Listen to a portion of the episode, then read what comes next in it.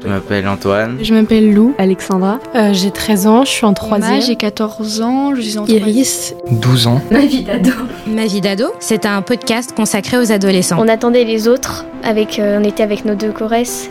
Ici, vous allez entendre des ados qui parlent d'eux-mêmes, c'est la fois où deux de mes meilleurs amis bah, elles se sont un peu retournées contre moi. de leurs profs, de leurs amis, de leur famille. C'est lui là. Ils parlent de leur vie scolaire, de leurs coups de cœur, de leurs délires et de leurs on a amours, entendu sa mère arriver. de leurs coups de gueule et de leurs angoisses aussi. Je me souviens pas de quand je pleure en fait. Elle nous prenait vraiment en Après, considération. j'étais sortie de la zone euh, que mes parents m'avaient fixée.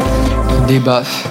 Des baffes euh, mises par mon père. parce qu'on s'entend bien, que ça fait longtemps qu'il est dans l'école comme moi. L'année dernière, j'avais des problèmes avec un garçon. Ma vie d'ado, c'est intime, c'est joyeux, c'est drôle, c'est triste, c'est mouvementé, c'est bouleversant comme une vie d'ado. Avec ma mère et mon frère.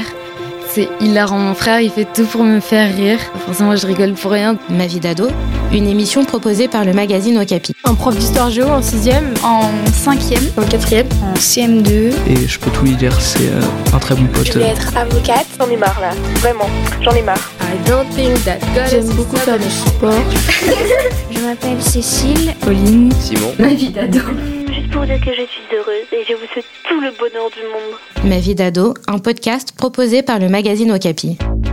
À retrouver chaque semaine à partir du 19 juin.